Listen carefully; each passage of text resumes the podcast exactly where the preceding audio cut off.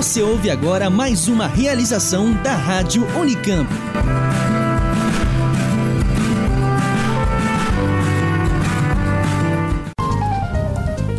Olá, eu sou Sara Schmidt.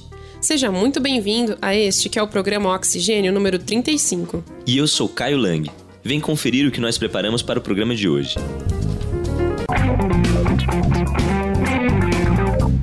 Ciência, cultura e tecnologia.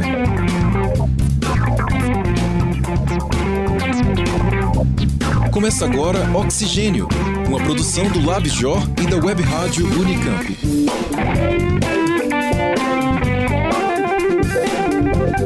Realização Web Rádio Unicamp.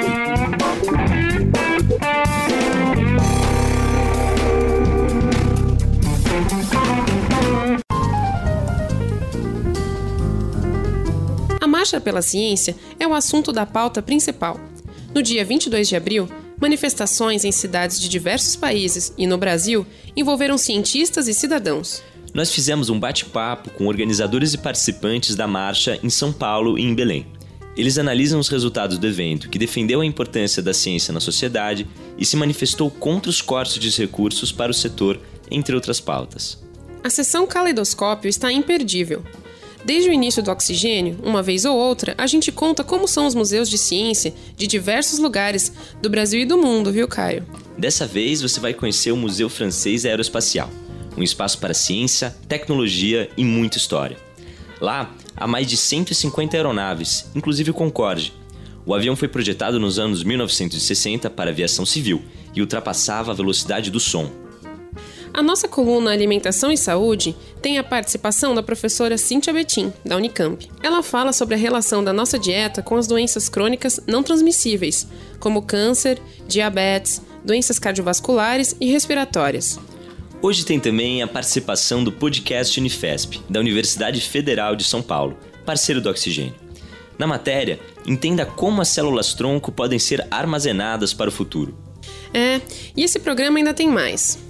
Para começar, ouça duas notícias rápidas: uma sobre pesquisa sobre o uso medicinal da planta da maconha e o jogo que ajuda a desenvolver a linguagem escrita.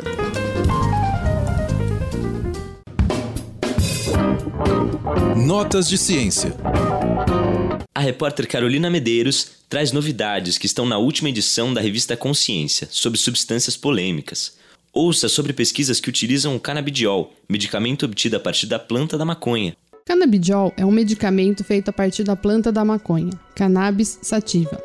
Ele atua no sistema nervoso central, ajudando a tratar doenças psiquiátricas ou neurodegenerativas, como a esquizofrenia, o mal de Parkinson, a epilepsia ou a ansiedade.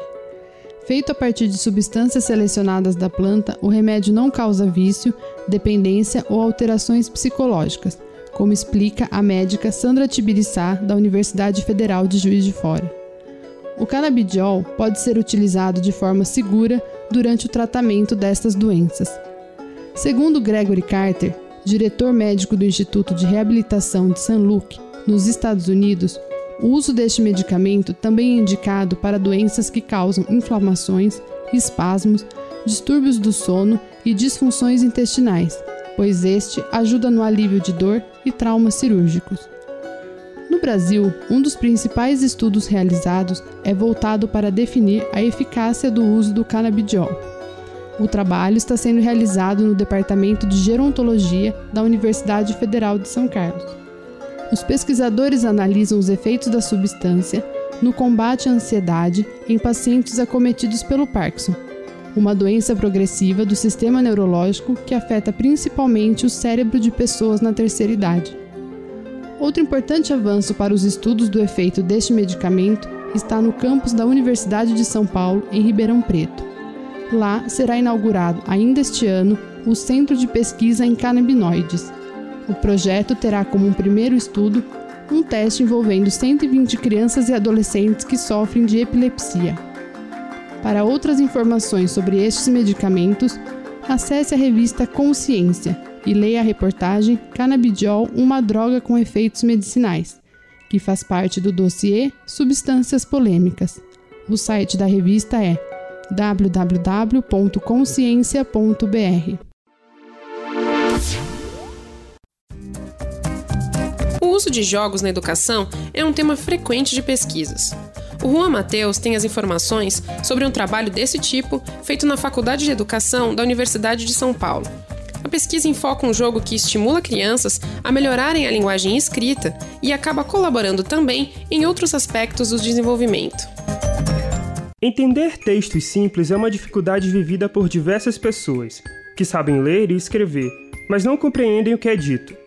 Com isso em mente, a pesquisadora da Faculdade de Educação da Universidade de São Paulo, Silvia Colello, idealizou um jogo para estimular a prática da escrita. O jogo chamado de Escola, dá para encarar, contou com a participação de crianças de 6 a 10 anos da ONG Instituto Franco Vive de São Paulo. De acordo com a professora, crianças de classes sociais mais privilegiadas têm pais que contam histórias e que usam a língua escrita. Já as crianças da ONG não têm esse acesso. Foi aí que veio a ideia de montar a pesquisa para descobrir uma maneira de fazer com que essas crianças se envolvessem mais no aprendizado da escrita. Em formato de tabuleiro, os estudantes só conseguem chegar ao final e vencer o jogo após resolver problemas relacionados à escola.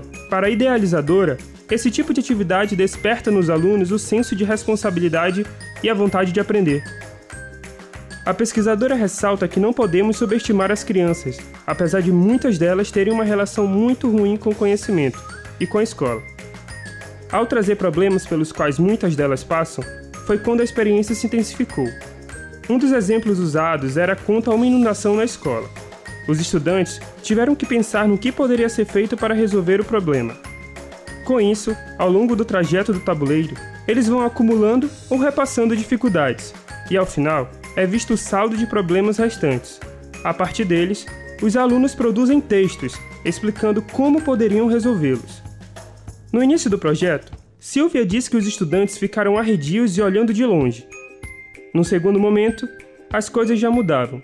Aqueles que antes não queriam participar começaram a sugerir algumas pequenas ideias. Já no terceiro momento, é o da tomada de atitude, com os alunos impondo seus pensamentos e suas ideias. A pesquisadora afirma que a conclusão óbvia que chegou foi que as crianças da periferia estão atrasadas. A conclusão não óbvia é que, pelo pouco que se faz, elas reagem muito, e isso põe abaixo a ideia de que as crianças são apáticas e que não querem se envolver na aprendizagem. A ideia, segundo ela, é que a escola deve provocar a criança com suas atividades, para elas saírem dessa condição de marasmo e se tornarem mais protagonistas do seu conhecimento.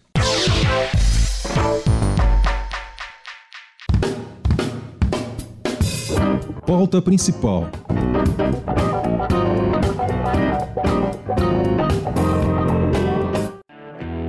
O repórter Gustavo Almeida fez um bate-papo com participantes e organizadores da Marcha pela Ciência, uma manifestação que aconteceu em diversas cidades do Brasil e do mundo no último dia 22 de abril. Confira! Teve lugar no último dia 22 de abril, Dia Mundial da Terra, a Marcha pela Ciência. Ocorrendo, segundo a organização, em 517 cidades ao redor do mundo, no Brasil, o evento foi realizado em 25 municípios. Estamos hoje com Daiane Machado e Flávia Virgínio, organizadoras da marcha em São Paulo, e com Roberto Lombardo, que participou também em São Paulo. Também estamos com Alberto Aquel, que participa da nossa conversa via Skype. Alberto foi organizador da marcha em Belém, no Pará. Boa tarde a todos. Boa tarde. Boa tarde. Boa tarde. Boa tarde. Bom, pessoal, eu gostaria de começar fazendo uma pergunta é, para a Daiane. É, no caso do Brasil, quais foram as demandas da Marcha pela Ciência, as demandas principais, e como isso pode se relacionar com, com o atual momento político e econômico do país? Bom, é, boa tarde a todos, primeiramente. As demandas brasileiras elas foram muito parecidas com as demandas americanas, que foi onde surgiu a, a ideia da marcha inicialmente. É, a marcha ela surge para brigar por um espaço da ciência na sociedade, Uh, para chamar atenção também para uma necessidade de maior investimento do Estado e de instituições privadas também. Necessidade de atrair essas instituições para uma maior valorização do que é feito dentro da academia e para que a própria academia tenha um contato maior com a sociedade. Então, essas são as principais demandas, assim, se a gente é, poder, é, pudesse resumir. E eu acho que tem uma ligação completa com, com o nosso panorama econômico atual é, por causa do, da diminuição nos orçamentos, né? A gente teve também o Ministério da Ciência, Tecnologia e Inovação, que acabou sendo é, somado ao Ministério das Comunicações, e isso com certeza afeta todo o funcionamento da, da ciência no Brasil. Perfeito. É, eu gostaria de perguntar para a Flávia agora é, no contexto mundial, o que a marcha pretendeu especificamente? Existem algumas especificidades em relação à marcha, às marchas brasileiras e de outros países que você acha válido comentar? Bom, a marcha começou lá em Washington, né? É, e a ideia é, foi justamente chamar a atenção uh, ah, para a ciência e, e eu eu considero que, na verdade, eu, eu, eu, imagino que eles tenham considerado também é, os problemas políticos que eles vêm enfrentando lá nos Estados Unidos e, e eu acho que é, tem, tem relação com, com várias, vários momentos que a gente enfrenta aqui no Brasil também. Então, em partes, como a Daiane já falou, a gente é, alguns dos nossos objetivos se basearam na marcha internacional, inclusive, mas também tivemos algumas, algumas particularidades aqui em cada estado.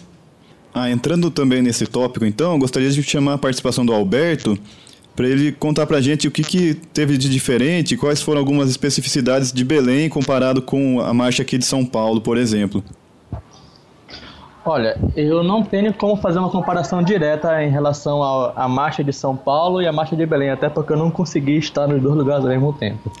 Mas o que eu posso dizer é que as carências são as mesmas, só as carências são as mesmas. Porém, a gente tem uma peculiaridade de estar distante dos grandes centros de desenvolvimento de, de, das próprias universidades do Brasil. Então, se em São Paulo a gente tem uma carência de, por exemplo, investimento, o estado, os estados da região norte também têm essa carência um pouco mais agravante Perfeito. em relação aos mesmos problemas, só que são um pouco maiores. A distância entre a universidade e a população aqui acaba sendo um pouco maior do que São Paulo ou Rio de Janeiro, por exemplo. Ótimo. Flávia, você quer complementar? É, é, infelizmente a gente, infelizmente ou felizmente, não sei, é, em São Paulo a gente é, acaba tendo a, alguns apoios que nem sempre tem em algumas outras regiões do, do Brasil, né? E a gente chama atenção para isso também, que a gente consiga é, é, ter um maior investimento para a ciência brasileira em geral, né? Eu acho que a gente produz muita ciência boa e que nem sempre é, é reconhecida. Então, eu acho que, que uma das intenções também foi chamar a atenção para essa problemática que o Brasil que o Brasil tem assim de discrepância de, de apoios financeiros também pela, pelas regiões brasileiras. E, em São Paulo, um, um, que foi mencionado no discurso foi a questão do 120 milhões da FAPESP que que foi que, que foi cortado inicialmente, depois voltou, mas daí carimbado né, para a FAPESP repassar especificamente para os institutos de pesquisa. Isso foi, foi comentado principalmente na, na, no discurso do professor Walter Colley. É, no Rio, fiquei sabendo, tem também a questão da própria FAPERJ, do, do, do corte drástico que teve na, é, lá de acho que 50%. Então, teve sim algumas, variações, algumas demandas locais também bem específicas em, em cada área. Né? É, eu gostaria de perguntar para vocês, quem quiser é, contribuir, como vocês acham que a população brasileira recebeu a marcha? Ela pode ter colaborado para uma melhor percepção sobre a ciência? Bom, é, eu uma impressão que eu tive na, na marcha uh, em São Paulo, pelo menos, é que a gente conseguiu reunir uma, uma quantidade é, que eu considero interessante de cientistas. A gente teve, de fato, muita criança e acho que uma das coisas que nos ajudou também a aproximar um pouco essas crianças foi justamente a presença das tendas de divulgação científica. E só que eu sinto ainda que, de fato, a gente conseguiu. Que isso não é. Eu, eu gostaria de reforçar aqui que isso eu não considero ruim, isso, acho que foi, foi bom, mas a gente conseguiu reunir cientistas, em numa grande maioria, assim. É, uh, eu acho que a população. Uh, eu acho que isso a gente. A gente, como cientista e como divulgador da ciência, a gente ainda precisa aproximar de alguma forma, é, mostrar para a população o quanto a ciência faz parte do dia a dia. Eu sinto que talvez isso não esteja tão presente na, ou tão claro na vida da população. Então, talvez por isso, não sei, é, a gente tenha tido mais uh, a presença de, de cientistas que entend, entend, entenderam é, a necessidade do evento, é, ou, ou, não, não só entenderam, mas se identificaram com a necessidade do evento. Talvez a população ela não tenha se identificado da forma que a gente é, gostaria, não sei. É, Alberto, você tem um panorama para passar para a gente sobre o, o, tipo do público que frequentou a, a marcha aí em Belém?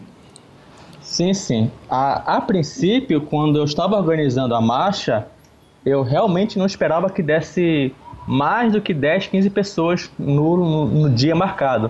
Por, por cair no feriado, no sábado de manhã, no período de feriadão, achei que realmente viesse bem menos do que, do que apareceu.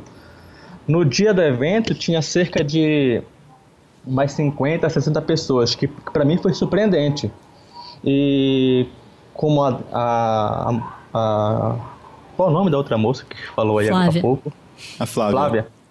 Como a Flávia colocou, o interessante da, foi unir é, diferentes esferas da academia que entenderam a motivação de fazer essa marcha e com isso a gente estabelecer algum contato fora da universidade para trazer a população entender a importância da ciência. Uhum. E isso aqui em Belém foi muito, foi muito interessante, porque gente encontrei pessoas da Embrapa, pessoas que tinham um museu itinerante mais fechado de ciência é, e outros grupos de, de, que pro, pretendem transformar usar a educação como um fator de transformação na sociedade que não tinham nenhum norte. E pelo menos esse evento serviu para a gente tentar fazer alguma coisa fora da universidade para que as pessoas de fora da universidade entendessem e a, a princípio agora está montando um grupo para divulgar a ciência em diferentes esferas.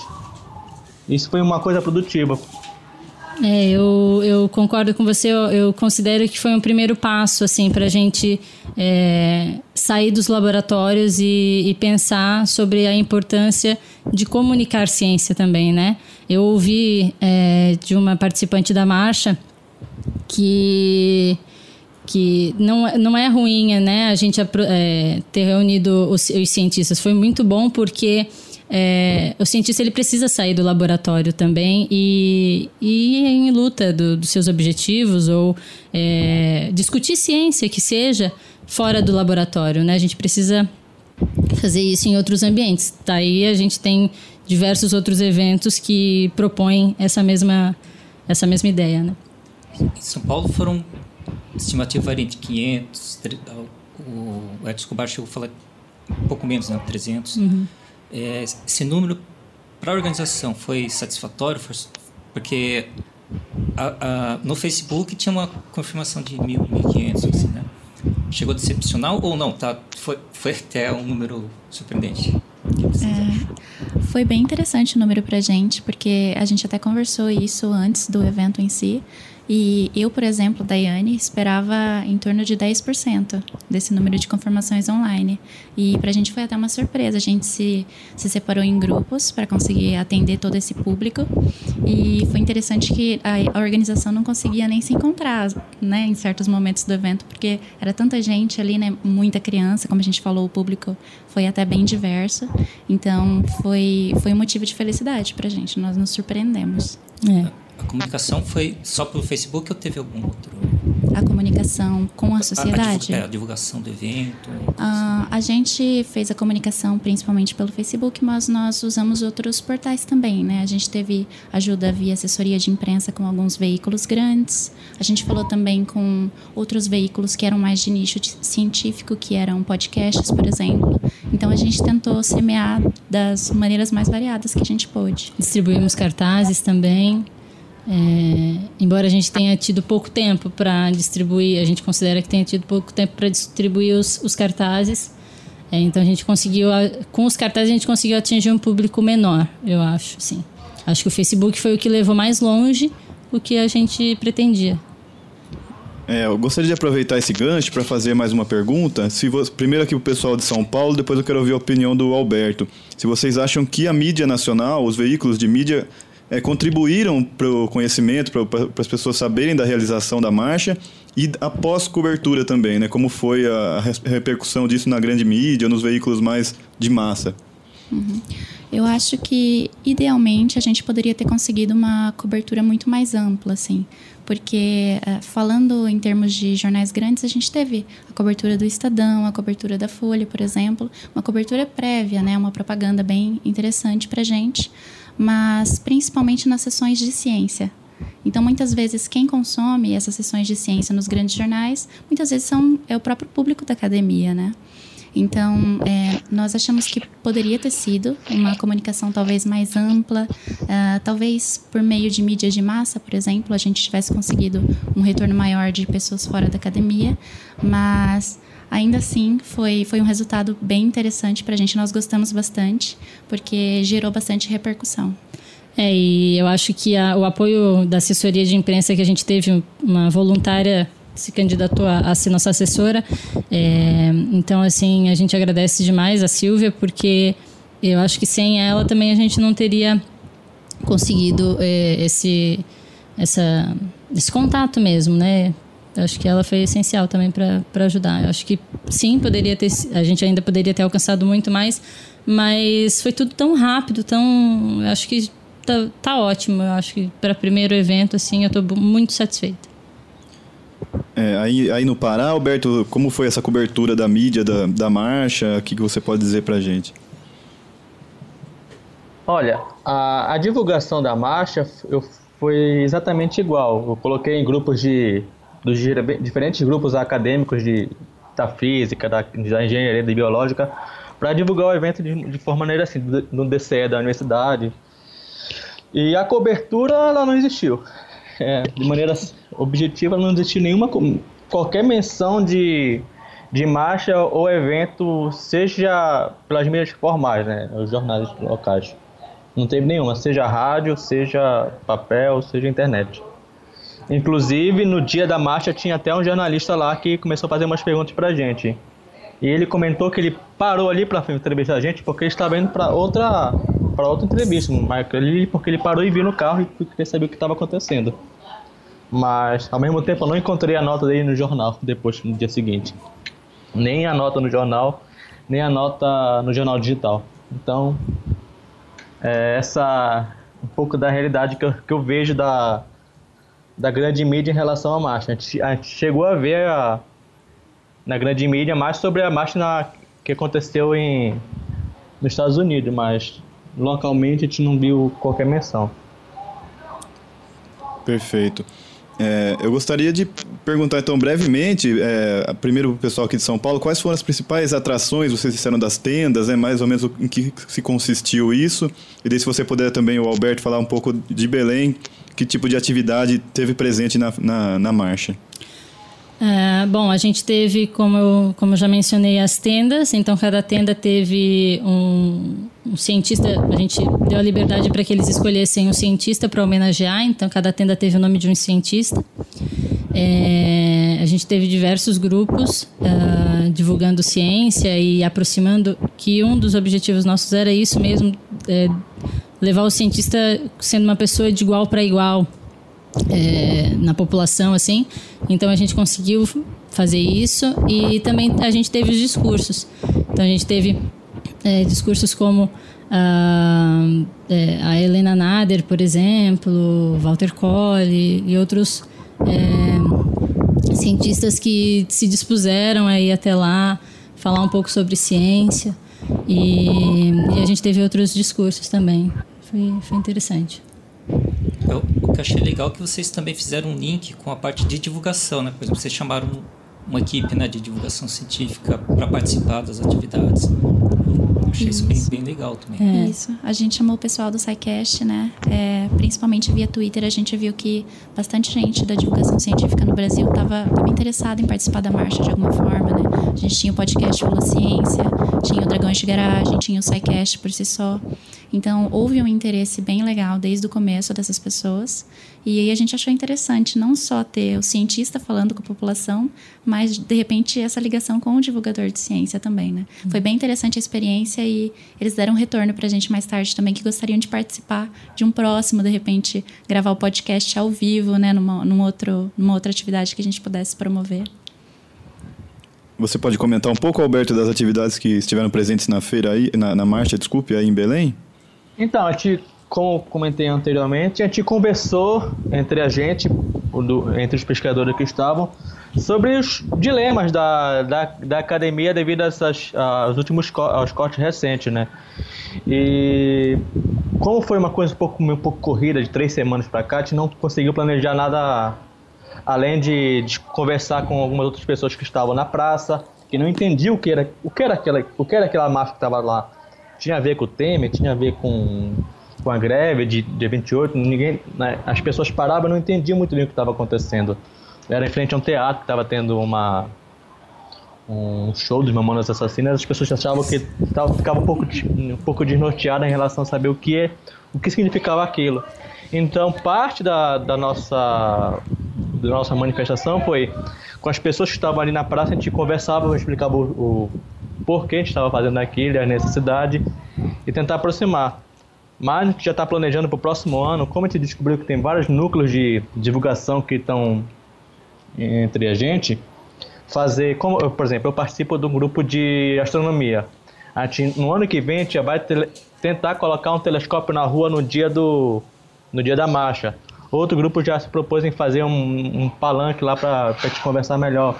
Um grupo de teatro também propôs em fazer uma historinha contando como foi a evolução de Darwin. Então está planejando fazer uma coisa um pouco maior no que vem. Já. já está com a ideia desde, desde já para planejar para o próximo ano. Muito legal. Perfeito. Então, a marcha vai continuar isso? Não, a marcha é para o próximo ano, quando, quando tiver data, ou se tiver uma data daqui a, daqui a seis meses. Que, que na verdade eu acho que a gente precisa ter mais desses eventos ao longo do ano para o Brasil nesse, no, no atual momento. A gente está num período muito estranho que tem tantas, tantas mudanças no, na questão política. A gente vê a questão da ciência um pouco renegada em relação ao que está acontecendo no mundo. As pessoas não sabem, de fato, o que a ciência transformou na sociedade e o que não transformou.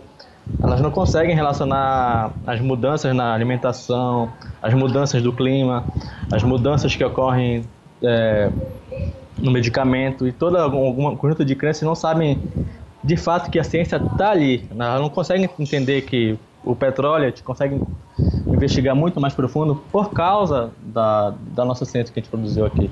Então, e, todas essas descobertas, esses desenvolvimentos, a gente consegue que a sociedade entenda que isso foi uma conquista da ciência. Perfeito. É, eu gostaria até de perguntar para vocês também a opinião de vocês. Eu acho que um dos intuitos da marcha era justamente se contrapor a um, a um certo crescimento de discursos anticientíficos, né, em, até em, não só no Brasil, mas em outros países, até relegando todas essas contribuições que você disse sobre a ciência. Né? Como, o que, que vocês pensam desse panorama assim, a nível mundial e como vocês acham que a marcha e outras iniciativas similares podem contribuir nesse sentido? Contra os fake news e outfacts da vida? Sim, por exemplo. É, eu acho que a gente só consegue é, clarificar as coisas e, e, e, mostrar o que realmente acontece, né, o, que, o que é ciência, como a ciência funciona, se a gente sair dos nossos laboratórios, nós sairmos dos nossos laboratórios e contarmos o que está acontecendo. De uma forma clara, obviamente. Então, eu acho que esse foi o primeiro passo para instigar justamente os cientistas a, a, contarem sobre sua ciência, a instigar os divulgadores de ciência a falarem sobre a ciência do outro também. E que acho que tem grupos que fazem isso lindamente, assim. Então, eu acho que é, a gente só consegue desmistificar é, certos conceitos, certas, certas ideias contando e mostrando quais são os sites confiáveis, os meios confiáveis para buscar informação. Porque hoje em dia a informação está espalhada, mas não significa que é a informação correta. Então a gente, eu considero que a gente precisa informar a população, instruir a população, na verdade, de como fazer isso de uma forma bacana, sem dizer que nós somos autoridade no conhecimento, né? Que a gente não é dono da verdade. Uma hora, as, né? hoje é uma ideia tá de um jeito, amanhã isso pode ser ser mudado, mas informar como a ciência funciona, né? Deixar claro como a, a ciência funciona. Eu acho que só assim a gente consegue aproximar eles mesmo da, da gente, né? É, eu acho interessante um, pensar que existe um espaço que precisa ser ocupado. Então, por muito tempo, parece que dentro da academia se, se teve a imagem de que a sociedade ela deveria valorizar a ciência naturalmente. Porque a ciência está ali, a ciência faz seu papel lindamente, e como a ciência traria o progresso para o país, então é uma, seria uma obrigação da sociedade. Eu acho que a marcha pela ciência a nível mundial está trazendo uma outra realidade para a gente, que é a de que a população realmente não sabe do que a gente está falando. Então, parece que já passou da hora de ocupar esse espaço, porque se o cientista não ocupa esse espaço, ah, haverão outros grupos, haverão outras ideias que vão ocupar.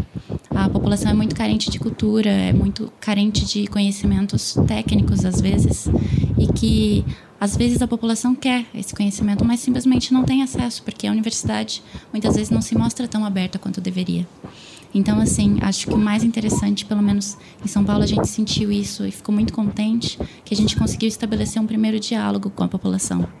Ah, ah, algumas marchas tentaram fazer é, usar uma linguagem que pareceu um pouquinho mais agressiva e muitas vezes dentro da própria universidade já estão começando a discutir isso. Será que essa é a maneira de a gente ir para a rua?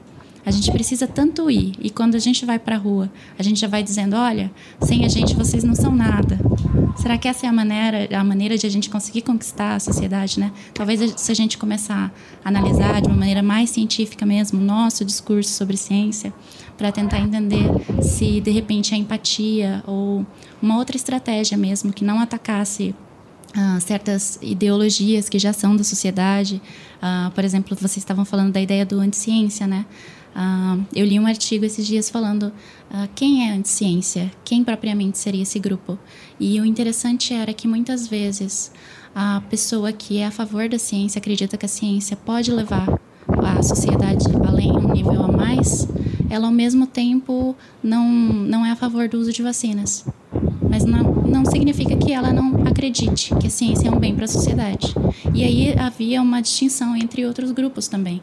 Então, a, a proposta do artigo era: se a gente atacar essas pessoas que são a favor da ciência, mas que às vezes não concordam com uma outra plataforma, será que em vez da gente atrair mais pessoas para a ciência, a gente não está afastando aquele pouco que a gente já tem?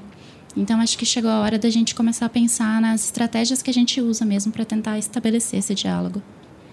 Porque eu vejo uma, uma armadilha, um dilema que a gente fica. Porque, assim, de um lado, tem esse discurso né, de, de, ah, não, vocês não sabem nada, quem sabe somos nós cientistas. É, isso realmente soa como é, muito pretencioso, autoritário mesmo, né? E certamente vai prejudicar a comunicação, né? Que, quem, quem que gosta de ser chamado de burro ou de ignorante, né? Por outro lado, se você adota um discurso excessivamente apaziguador, não, todo mundo tem razão, acho que foi esse discurso que acabou levando à necessidade da marcha, porque abriu espaço para a negação da, da, de certos aspectos da ciência, né? Que, que foi essa questão do fake de, de, de fatos alternativos, né?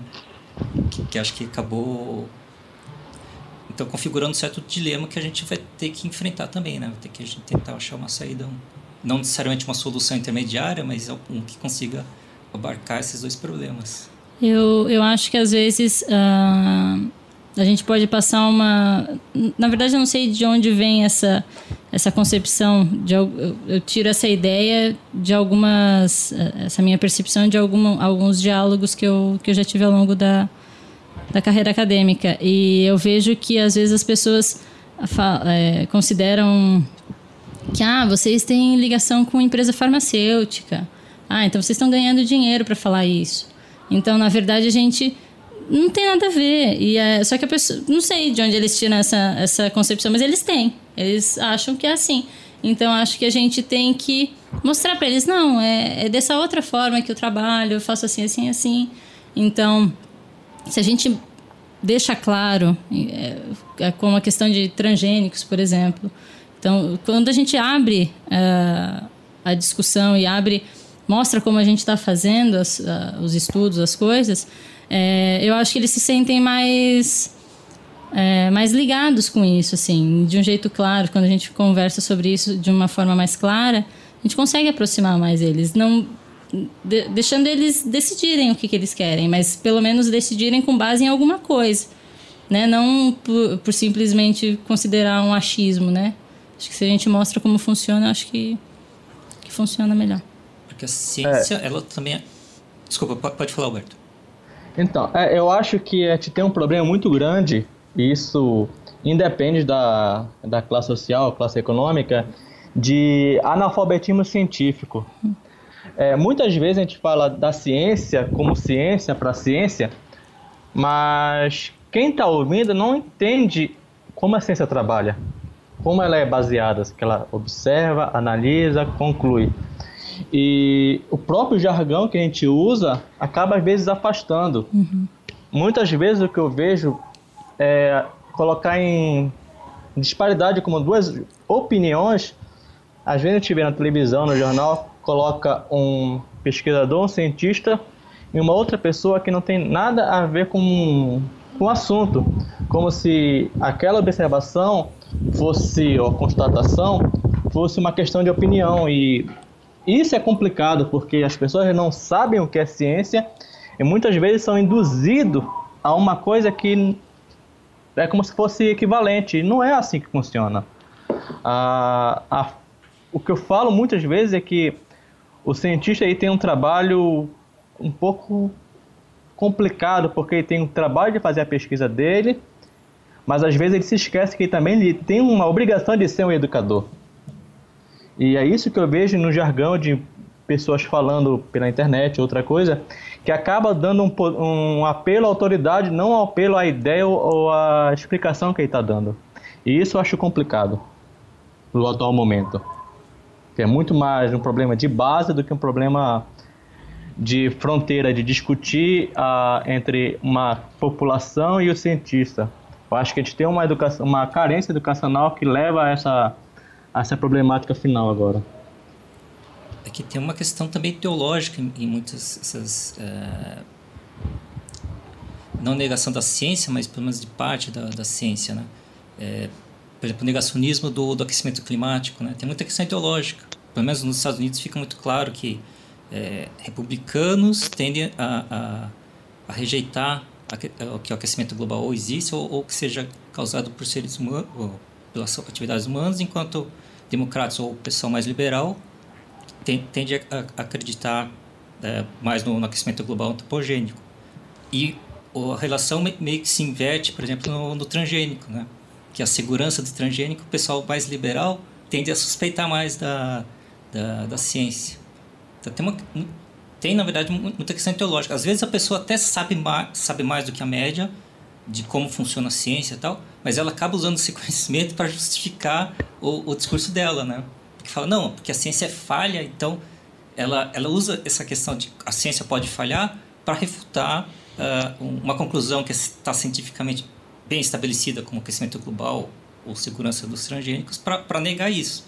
Ao mesmo tempo, quando o, o, o, o, resultado científico é favorável à visão dela, ela tenta usar aquela autoridade da, da, da ciência, né? Bom, eu gostaria de agradecer a todos, infelizmente nosso tempo já expirou. Queria agradecer a Daiane Machado, a Flávia Virgínio, ao Roberto Lombardo e ao Alberto Aquel. Muito obrigado pela participação de todos. Obrigado. Obrigada pelo obrigada. convite. Opa, tudo bem aí. Ótimo, então. Eu sou Gustavo Almeida, direto para o programa Oxigênio.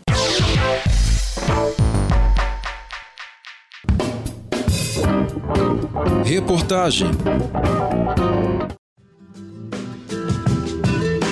Você já parou para pensar em quantas células nós temos no nosso organismo? Todas elas são originadas a partir das células tronco. Nessa matéria, entenda mais sobre essas células, como podem ser armazenadas e ajudar no tratamento de doenças. Essa é uma participação do podcast Unifesp, da Universidade Federal de São Paulo, parceiro do Oxigênio, com a produção de Reinaldo Jimenez, Daniel Gongora e Jean Silva. Conexão Ciência. Ciência, tecnologia e tendências. O corpo humano tem 200 tipos de células. Elas estão presentes no coração, nos ossos, na pele, no cérebro e em todos os outros órgãos e tecidos. E todas nascem a partir de uma única célula, chamada célula-tronco. As células-tronco nascem quando o espermatozoide encontra o óvulo e forma as células nervosas, cardíacas, hepáticas, glóbulos brancos e vermelhos e as demais células. Além de se tornarem diversos tipos de células, elas são novas, têm muita vitalidade, não sofrem ações do ambiente e são fáceis de se obter. O sangue do cordão umbilical está cheio dessas células. E atualmente existem várias empresas especializadas em coletar e armazenar esse material, que depois poderá ser utilizado no tratamento de diversas doenças. Um convênio recém-firmado entre a Unifesp, a Universidade do Sul da Flórida e a Criopraxis, primeiro banco privado de sangue de cordão umbilical do Brasil, pode aprofundar ainda mais as pesquisas. Uma das enfermidades que poderão ser tratadas com as células tronco é a angina, doença que causa insuficiência cardíaca e atinge 150 mil pessoas por ano. Os principais sintomas da angina são dores no peito e desconforto causado pela isquemia, que é a diminuição ou interrupção da passagem do sangue. Esses estudos começaram há cerca de 10 anos e atualmente são desenvolvidos com pacientes entre 53 e 79 anos. De acordo com os pesquisadores, se a terapia celular for aprovada e reconhecida pelo Conselho Federal de Medicina, milhões de pessoas serão beneficiadas. As pesquisas com células-tronco para tratar angina são recentes. Apenas dois países possuem patentes registradas dos tratamentos: Estados Unidos e Rússia. Em diversos países foram solicitados registros similares. E no Brasil, alguns estão sendo analisados pelo Instituto Nacional de Propriedade Industrial. Conexão Ciência. Ciência, tecnologia e tendências.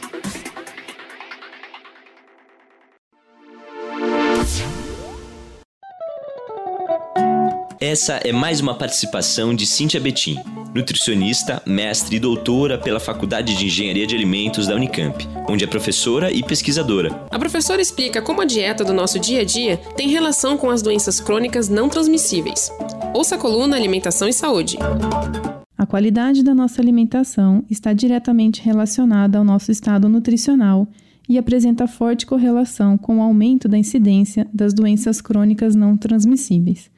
Estas doenças são responsáveis pela morte de 38 milhões de pessoas a cada ano, segundo dados da Organização Mundial de Saúde. São conhecidas como doenças crônicas não transmissíveis, as doenças cardiovasculares, o câncer, as doenças respiratórias crônicas e o diabetes. Dentre os fatores de risco para o desenvolvimento das doenças crônicas não transmissíveis estão a alimentação não saudável, o sedentarismo, o tabagismo e o uso nocivo do álcool. Podemos dizer que a obesidade é o primeiro passo para o desenvolvimento da resistência à insulina e do diabetes mellitus tipo 2. Pode ainda trazer consigo a hipertensão arterial e as dislipidemias, evoluindo para um quadro de síndrome metabólica. O consumo de uma dieta balanceada, rica em frutas, verduras, legumes, cereais integrais, nozes e sementes, fornece ao organismo fibras, vitaminas, minerais e compostos bioativos importantes para a melhoria do estado nutricional e para a redução do desenvolvimento das doenças crônicas não transmissíveis. Lembre-se que há outros fatores importantes que devem ser levados em consideração para a prevenção destas doenças e que o consumo de água também é algo essencial para a manutenção da saúde. Essa é a coluna Alimentação e Saúde para o programa Oxigênio. Caleidoscópio.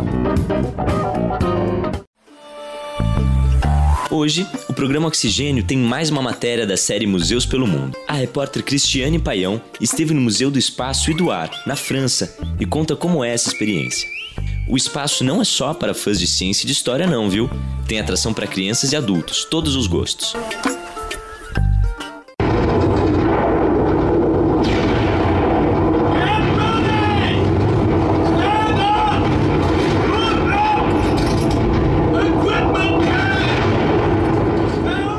Segunda Guerra Mundial. Você pode não ter entendido nada do que esses caras disseram, mas eu acho que já deu para perceber do que se trata, né? Esse é um trechinho do vídeo exibido dentro de um dos aviões que estão expostos no Museu do Ar e do Espaço em Paris. Nesse mesmo andar tem vários aviões de guerra e até armamentos, muitos ainda com a suástica, o símbolo utilizado pelos nazistas. De dentro do avião, o som das bombas é muito forte.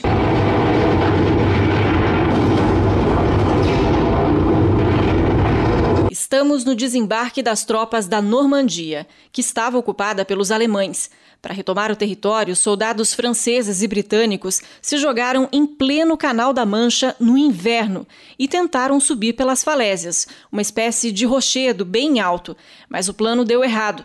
Com a penumbra que se vê pelas janelas do avião em que estamos agora, usa sua imaginação. Se você ficar bem quietinho, dá para voltar ao passado com esse áudio e tentar imaginar o que sentiram esses paraquedistas que foram praticamente dizimados nessa batalha.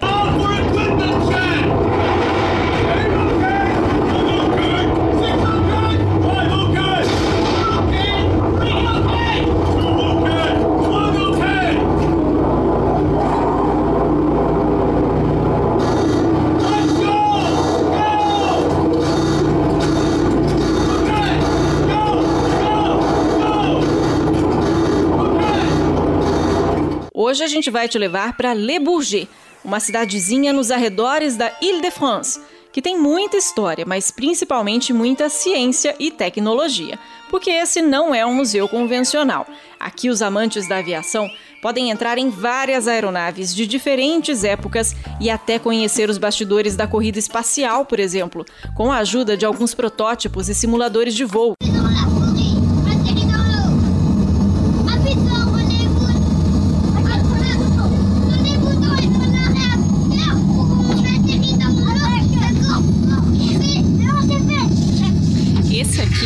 Avião que simula um resgate no mar, um resgate aéreo no mar. E as crianças ficam enlouquecidas, né? Elas vibram com cada trecho do vídeo, são vários vídeos. E a gente se sente mesmo dentro aqui do, do avião. Você pode sentar e ficar aqui quietinho, assistindo e vendo o trabalho, trabalho dos caras. Legal. Diversão garantida não só para a criançada, mas principalmente para os adultos. Ao todo, são mais de 150 aviões do mundo todo, entre eles o Dakota DC-3, esse que você conheceu agora com os paraquedistas, e o Super Frelon, um dos primeiros helicópteros franceses de grande porte utilizados no resgate em alto mar.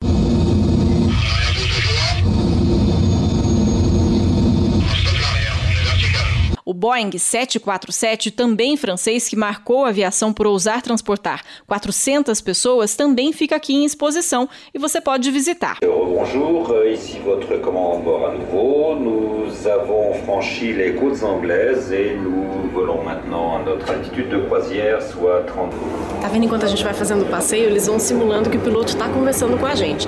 E tem várias fotos, né? tem alguns vídeos também da construção do Boeing aqui um pouco explicando como é que ele funciona. Mas o Concorde é literalmente um caso à parte. Le président Georges Pompidou. André Turcat, pourriez-vous me passer le président Pompidou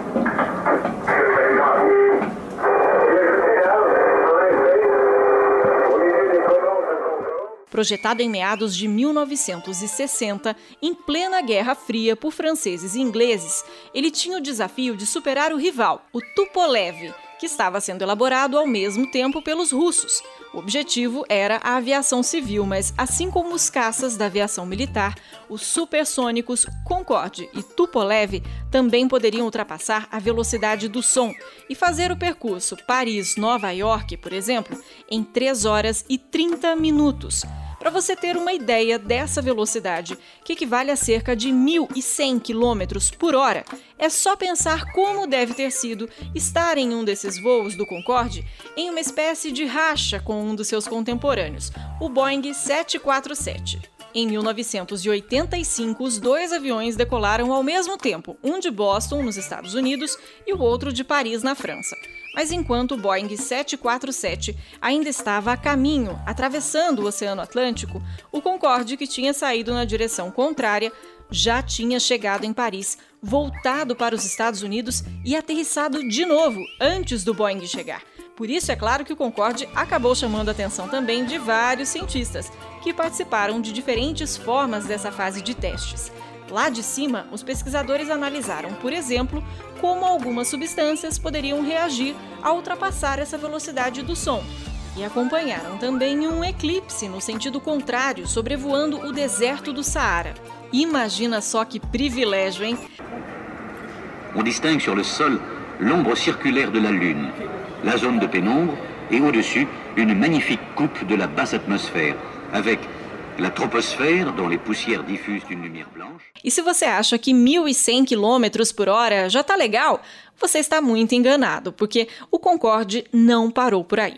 Em 4 de novembro de 1971, os pilotos atingiram a velocidade supersônica Mach 2, que equivale a mais ou menos 2.200 km por hora.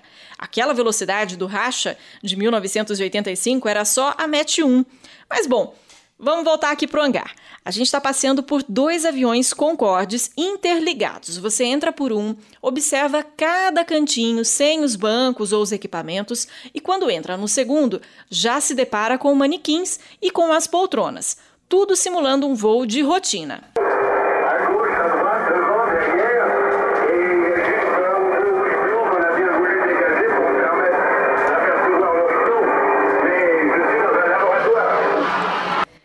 Um desses aviões é exatamente o protótipo utilizado nesses primeiros experimentos. Ai que emoção, né? O outro fez parte da aviação comercial até se aposentar. Os áudios e os vídeos te acompanham sempre para dar a sensação desse momento único para a ciência.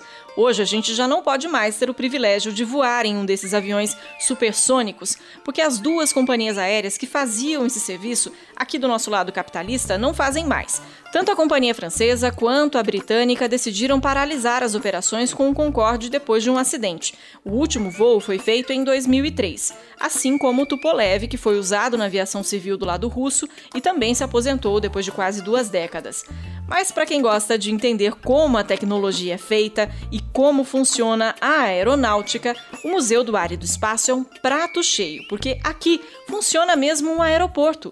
Hoje em dia, o aeroporto de Le Bourget é mais usado para aviação executiva e para a manutenção das aeronaves, mas a gente pode andar pelas pistas que já não estão mais em operação e ver bem de pertinho também a maquete gigante de um foguete, o Ariane, ou cápsulas e até mísseis nucleares desativados, claro. E o acervo vira e mexe é renovado. Agora, em fevereiro, por exemplo, a Airbus doou mais um A380 para visitação e outras aeronaves que não estão mais em operação ou que terminaram a fase de testes na empresa também estão na lista para serem doadas. Se você ficou curioso, mas não tem grana para ir lá para Paris, fica tranquilo, porque o site do Museu do Ar e do Espaço tem vários vídeos, fotos e até podcasts para você se divertir. Isso em vários idiomas. Nem sempre em português, mas dá para ir atrás de alguma informação sim com a ajuda de um bom dicionário. Eles também têm webséries no canal do YouTube. Você encontra todos esses links no nosso site. Cristiane Paião para o programa Oxigênio. É isso. Até o próximo programa. Compartilhe, escreva pra gente contando o que você achou das matérias de hoje participe e ajude a construir as próximas edições conosco. Nós estamos no Facebook, no Twitter e no endereço oxigênio.consciência.br. Você também encontra o programa Oxigênio no seu aplicativo para podcasts no celular.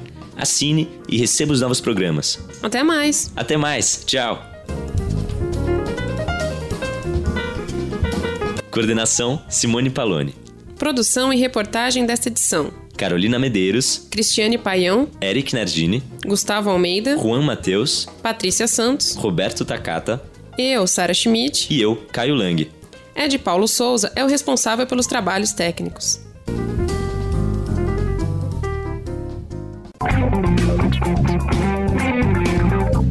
Termina agora o programa Oxigênio, uma produção da equipe do Laboratório de Estudos Avançados em Jornalismo da Unicamp.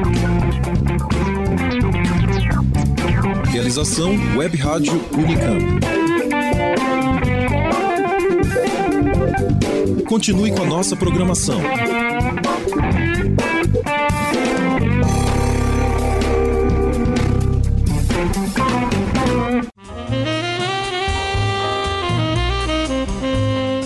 Você está ouvindo a Rádio Unicamp. Música e informação de qualidade.